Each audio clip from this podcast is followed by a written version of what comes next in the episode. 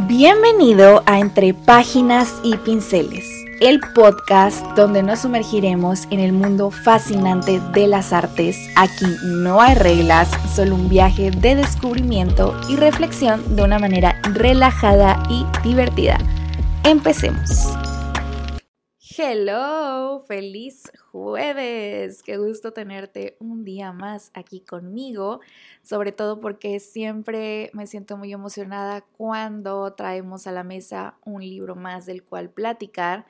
Y en esta ocasión no nos vamos a ir con tanta introducción. Me fue muy bien en mi semana, espero que a ti también.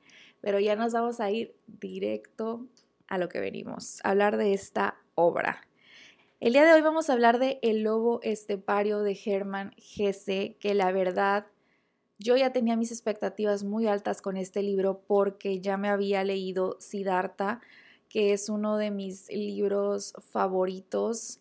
Entonces yo sabía que Hermann no me iba a decepcionar y, sobre todo porque El lobo estepario es una de sus obras más célebres. Pero bueno, ya saben que primero vamos a hablar un poco de la vida de este escritor. Hermann Hesse nació el 2 de julio de 1877 bajo el entonces imperio alemán y falleció el 9 de agosto de 1962 a los 85 años en Suiza. Hermann Hesse, autor de este libro, también fue ganador del Premio Nobel de la Literatura en el año 1946. Uno de sus empleos durante su vida fue el de ser librero, en donde había materiales de teología, filología y derecho que, bueno, él se dedicaba a organizar. Durante su estancia en este empleo también publicó su primer libro de poemas y ya posteriormente pues fue también publicando sus novelas. Lamentablemente le tocó vivir en un periodo muy feo durante la Primera Guerra Mundial él fue declarado como inútil para el combate, por lo que lo emplearon como asistente de prisioneros de guerra. En este puesto él era responsable de la librería de los prisioneros de guerra alemanes. Hesse a lo largo de su vida sufrió algunos episodios con su salud mental que le incentivaron a interesarse por la psicología analítica, creo que eso se nota en su obra. Y durante este periodo también, por si no fuera poco, su padre fallece, su hijo y su esposa se enferman, situación que obviamente afectaron otra vez su salud mental, por lo que tuvo que comenzar un tratamiento psicoterapéutico. El escritor, al final de sus días, eh, se muda a Suiza, en donde se vuelve a casar, pero lamentablemente otra vez vuelve la desgracia y la Segunda Guerra Mundial comienza. Ya durante este tiempo él escribió algunos relatos y poemas y falleció mientras dormía a sus 85 años. Entonces podrán imaginarse qué tipo de vida llevaba una persona bajo ese contexto. Obviamente dio mucho material para que sus obras estén cargadas de profundo análisis de la psicología humana. Y esto no es excepción en el lobo estepario. El lobo estepario es una novela fascinante que se desenvuelve en menos de 300 páginas. Es una novela corta. En ella exploramos el viaje interior del enigmático Harry Heller, que es el protagonista. Este peculiar personaje deja una profunda impresión en uno de los jóvenes con los que compartió espacio en una casa temporal en donde él vivió. Harry Heller se presenta como un individuo cuyas acciones revelan una vida de soledad, depresión mental y una dificultad aparente para apreciar las pequeñas alegrías de la existencia. A medida que la narrativa se desenvuelve, nos sumergimos en el misterio que rodea su singular personalidad y nos preguntamos, ¿por qué lleva una vida tan aislada? ¿Por qué parece incapaz de saborear las pequeñas delicias cotidianas, o sea, porque es una persona así. Bueno, pero sin embargo, mm, la complejidad de Harry va más allá de la superficie y de lo que vemos. Esta dualidad que vive dentro de él, que es la de el hombre lobo y el hombre común, es una lucha interna que experimenta día a día y es una expresión, es una exploración que va más allá de, la realidad y la fantasía y hay muchas capas significativas en esta trama. A través de su historia, Germán Gese teje una narrativa que invita a reflexionar sobre la naturaleza humana, la alienación y la búsqueda de significado en un mundo que a veces puede parecer absurdo. El lobo estepario no solo es una exploración profunda de la psique humana, sino que también es una obra em, es una obra maestra literaria que desafía las convenciones narrativas, llevando a los lectores a un viaje de introspección que resuena mucho después de que se cierra el libro. La verdad, esto es para mí algo muy común, por lo general, cuando estoy leyendo los libros. Sí me involucro y todo, este, voy acompañando a los personajes en su viaje, pero es hasta que termino de leerlo como que empieza ese proceso de de análisis y de, de mm, se me fue la palabra, de asimilación de lo que leíste. Y creo que, que eso es algo muy notable en una obra como esta. Los personajes. Bueno, en esta obra no tenemos una gran variedad de personajes, porque son muy densos, entonces con los que hay creo que es bastante más que suficiente para tener material. Tenemos a Harry Heller, que es un hombre que ronda en los 50 años, es divorciado y no tiene amigos ni personas cercanas a él. Se instala en una casa de huéspedes y no interactúa mucho con nadie ni con sus vecinos, no parece tener ninguna conexión con persona alguna y se nos deja ver que en algún momento pudo haber llevado una mejor vida, pero posiblemente el paso del tiempo no fue dejando, mm, pues lo fue dejando un poco alejado de la calidez social. Harry lidia dentro de su ser con una dualidad que dentro de la historia nos presentan como este lobo estepario, pero de ello hablaremos más adelante. Algunas de las cosas que disfruta son los libros, la música y especialmente la de Mozart, a quien admira profundamente. Por otro lado tenemos a Armanda. Harry encuentra en Armanda un respiro en su solitaria existencia nocturna.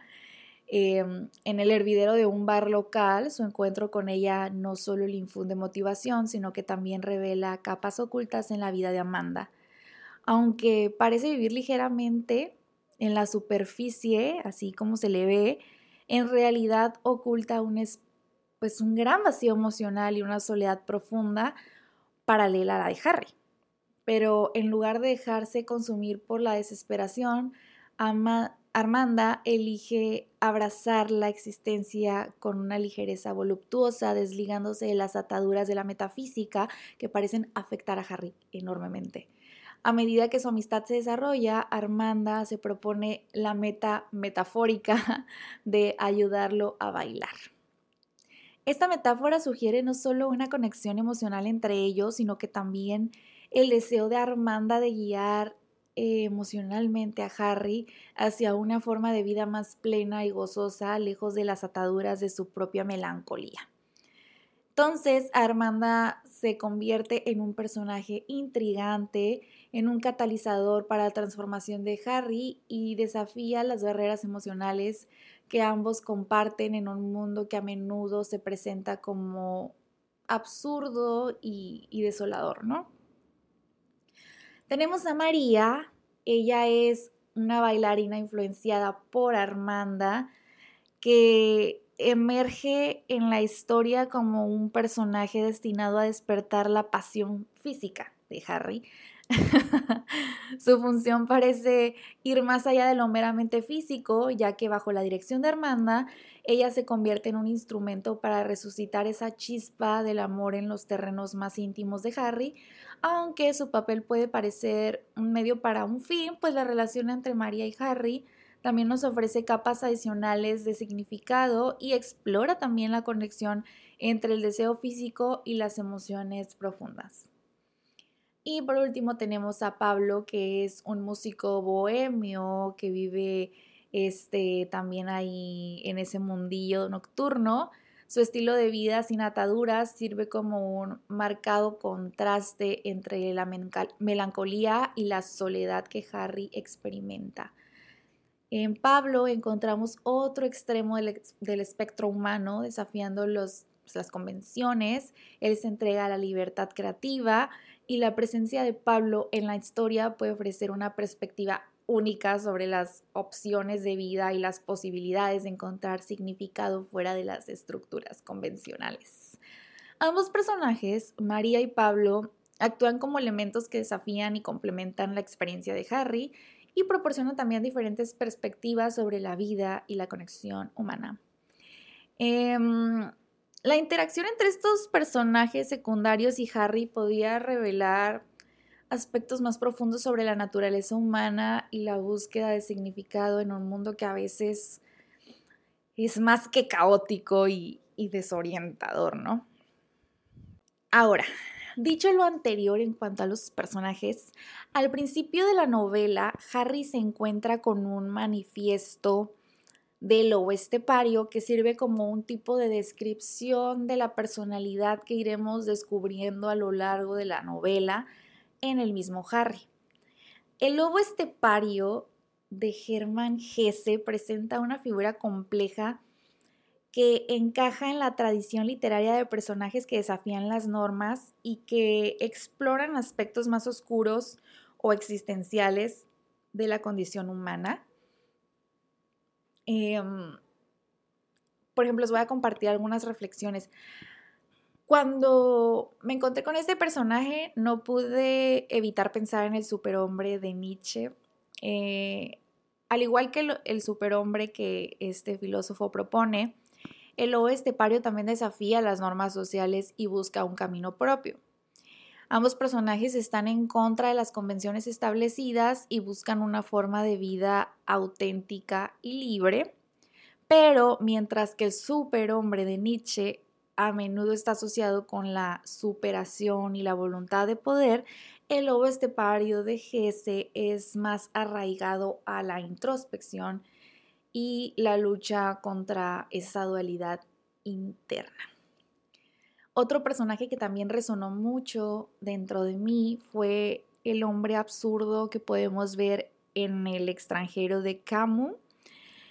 Em, al igual que el hombre absurdo que propone Camus en, el lobo estepario, puede sentirse esa desconexión de la sociedad. Ambos enfrentan la absurdidad de la existencia y buscan un sentido en un mundo que a menudo parece carente de significado.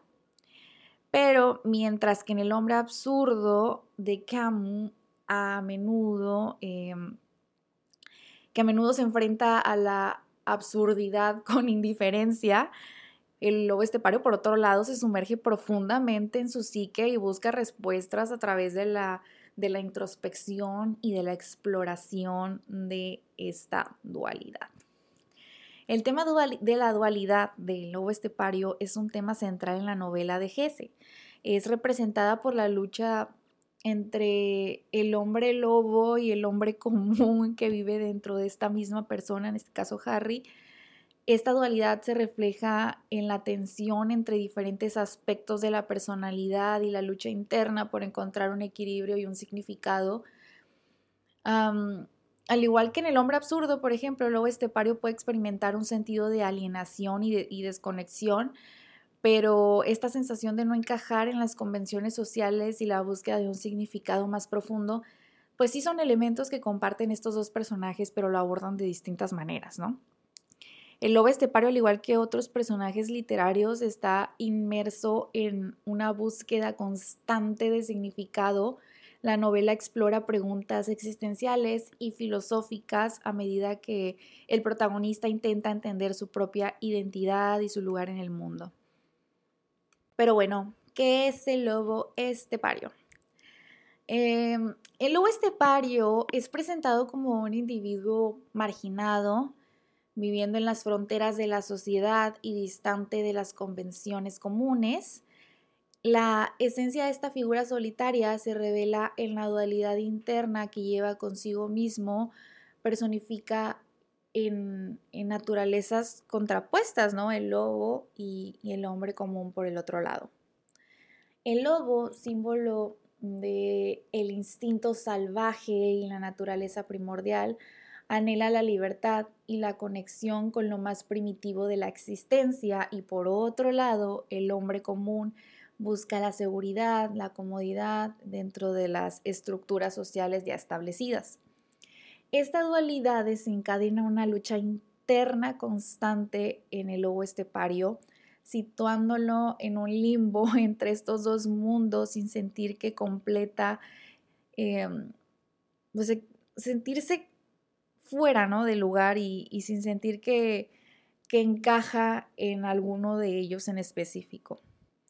Esta desconexión genera una profunda soledad, obviamente, y una búsqueda implacable de significado en un mundo que a veces se percibe pues como absurdo, ¿no?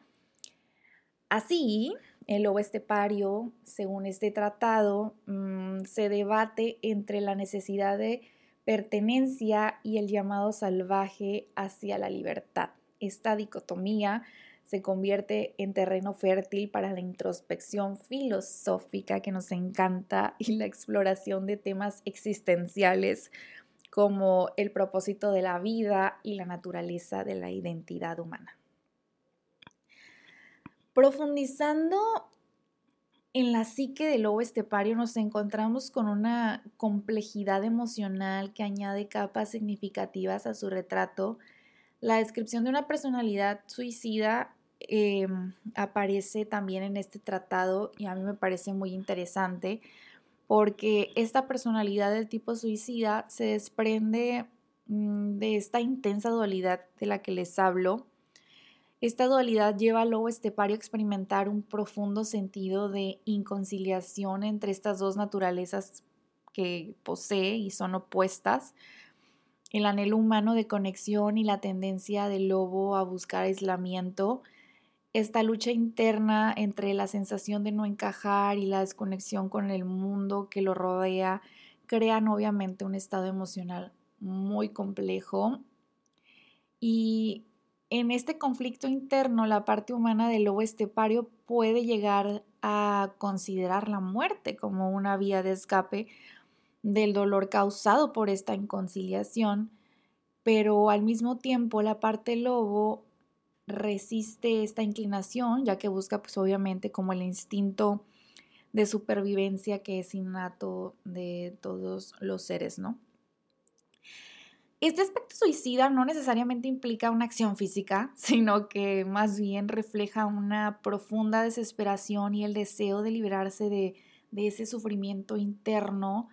Es un componente emocional poderoso que añade un matiz muy oscuro y dramático al retrato del lobo estepario y resalta la aguda tensión y la lucha constante que caracterizan su existencia. Qué fuerte, ¿no?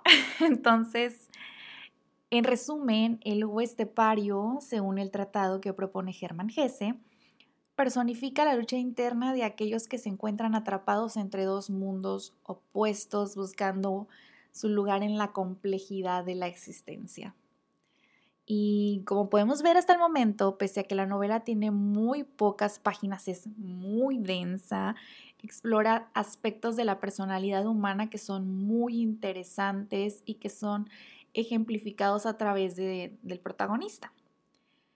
Ya sabes que mi intención en estas reseñas literarias nunca es spoilearte lo que va a suceder en la novela, sino más bien explorar las ideas dentro de ella y a mí me parece que dentro de esta acompañamos a Harry en este viaje en donde busca escapar de este disfraz, de esta maldición que, que le trae la conciliación de sus partes y el cómo Armanda va poco a poco con él de, de manera metafórica desenredando estos nudos. Es algo muy entretenido de leer. Nos invita a abordar preguntas como ¿cuál es el sentido de la vida? ¿Qué tan significativas son las conexiones humanas? ¿Realmente es posible despegarse de nuestra propia oscuridad? Em, el reflexionar sobre y sobre pensar tanto, el darle tanto significado a las cosas nos aleja del disfrute que se encuentra en la espontaneidad. No sabemos. en este, como les había dicho, pues este es el segundo material que, que leo de Gese, siendo el otro pues Siddhartha, que también disfruté enormemente y también explora temas espirituales pero desde otra perspectiva, esta novela yo la siento más oscura, explora un aspecto del ser humano mucho más difícil de digerir. Es una narrativa filosófica, sí. Se usa mucho, mucho, dice bolas, mucho simbolismo, perdón, mucho simbolismo iba a decir. Metáforas y, y hay momentos en los que no sabemos si lo que está pasando es real o si es una fantasía la manera de escribir de Gese coloca muy bien las imágenes dentro de tu cabeza y, qué decir de los personajes. Son densos y dan mucho material de reflexión. Como les conté al principio del episodio, el autor del libro vivió bajo un contexto que a ninguno de nosotros nos gustaría haber vivido. Eh, que te toquen, imagínate, las dos guerras mundiales y sumado a ello los problemas que hubo dentro de su ámbito familiar, pues obviamente lo pusieron en una situación de salud emocional complicada que probablemente pues le despertaron este interés por la psique humana y esto se refleja de manera muy notable y magistral dentro de su obra esta del lobo estepario en específico, pero también, por ejemplo, en Siddhartha, que también lo refleja, ¿no? Entonces, conclusiones finales. Amé esta novela.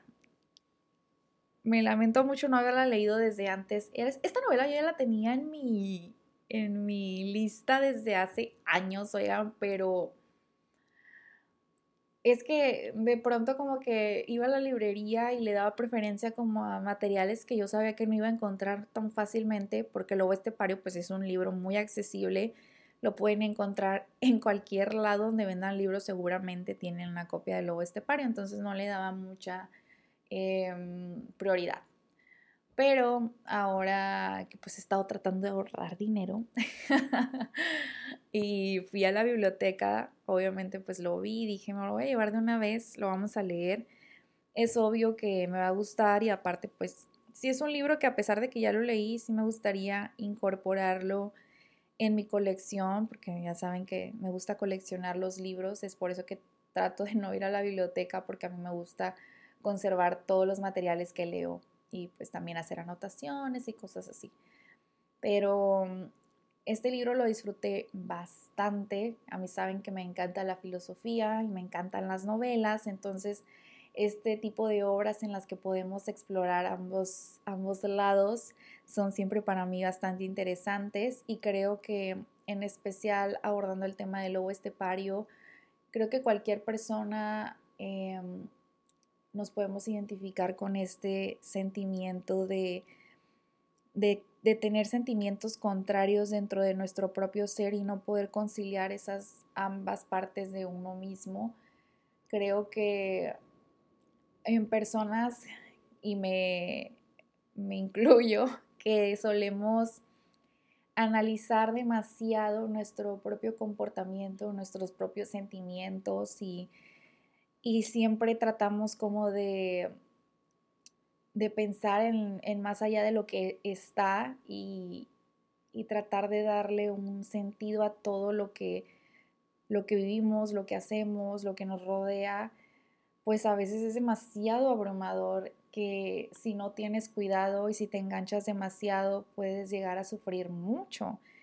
Y es por eso que también este personaje de Armanda es tan importante, porque a pesar de que ella también sufre lo mismo y ella sabe que, pues sufre como esta misma em, carga de, del sentido de la vida, ¿no? Pero al mismo tiempo, pues ella sabe que, que también hay disfrute, ¿no? Y a veces es bueno como que desconectar un poco los cables y simplemente dejarse llevar dejarse llevar y no engancharse en ese bucle del sentido de la vida, de tengo que conciliar esta parte con la otra, porque no, o sea, los seres humanos somos personas muy complejas, el razonamiento que se nos dio em, muchas veces está acompañado de un montón de pensamientos y de sentimientos completamente contrarios, pero eso no es necesariamente malo. Las personas somos amplias y creo que que también es bonito tener diferentes facetas dentro de ti mismo. Solamente es, obviamente, abrazar lo bueno, pero también lo malo y, lejos de encauzarte en ello, simplemente tener un equilibrio dentro de ti, no tomarte las cosas tan en serio. Sé que es difícil a veces, pero pues a final de cuentas la vida no tiene ningún sentido más que el disfrutar lo mucho o lo poco que tengamos, lo mucho o lo poco que, sepamos y, disfrutar la belleza en las cosas más, más sencillas de la vida. Eso creo que, es lo que al final le da sentido a la vida, el, disfrutar lo que se tiene y, y, no encerrarse en ese bucle, ¿no? Entonces, pues sí, creo que voy a seguir reflexionando sobre este material un poco más porque, como les digo, es una novela que te da mucho de qué pensar aun cuando la terminas de leer y creo que más cuando la terminas de leer, porque cuando estás leyendo pues estás concentrado en lo que está sucediendo en ese momento, ¿no? Pero ya que la terminas es cuando, cuando empiezas a unir las piezas del rompecabezas, ¿no? Eh, y dices, no, pues sí, este, y empiezas a, notar muchas cosas más. Entonces, bueno, Hemos llegado al final de este episodio. Obviamente recomiendo el lobo estepario a todos, a todos, a todos, a todos. Es una novela corta. Mi gata está. Diana. ¿Qué está pasando, Diana? Mi gata está jugando con la alfombra. Espero que no la escuchen, pero si no, ni modo. Em, como te decía, se la recomiendo a todo el mundo. Es una novela que sí o sí debemos de leer una vez en la vida, por lo menos. Espero que la disfrutes, que la leas y ahí me contarás qué te pareció. Em, pues ya se nos acaba el año. El próximo episodio yo creo que vamos a cerrar con un resumen de las lecturas de este año. Ya no vamos a leer más. Bueno, yo sí estoy leyendo más, ¿no? Pero ya no vamos a hablar de libros este año, sino vamos a cerrarlo. Ya el próximo este, vendremos con los materiales. Pero bueno, gracias por haber estado una vez más aquí conmigo. Me encanta como siempre eh, platicar en este espacio de libros y pues nos escuchamos el próximo jueves. Espero que tengas una linda semana. Y con esto llegamos al final de otro episodio de Entre Páginas y Pinceles. Espero que hayas disfrutado tanto como yo este viaje. Te agradezco de todo corazón que me hayas acompañado y espero que sigas disfrutando de los próximos episodios. Te invito a seguirme en mi Instagram, Musefelin, para estar al tanto de nuevas cosas de arte. Hasta la próxima.